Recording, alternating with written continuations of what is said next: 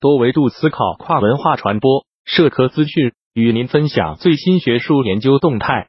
大家好，欢迎收听中国社会科学网音频节目。十二月十一日，“一带一路”构建人类命运共同体与跨文化传播研讨会在河北保定举行。与会专家学者围绕文明对话视域下跨文化传播的多学科审视，构建人类命运共同体视野中的区域性考察。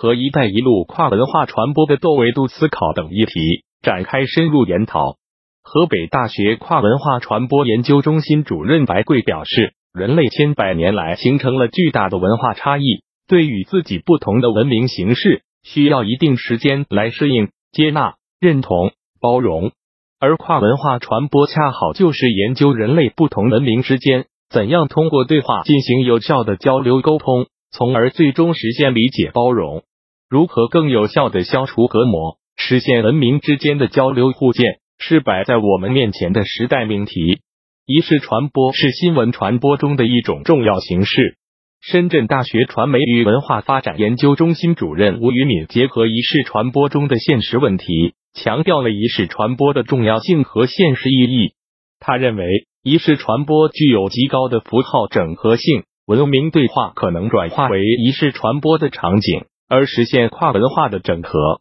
在武汉大学媒体发展研究中心主任丹波看来，跨文化对话的前提是破除民族中心主义以及区隔化的多元文化主义。北京外国语大学国际新闻与传播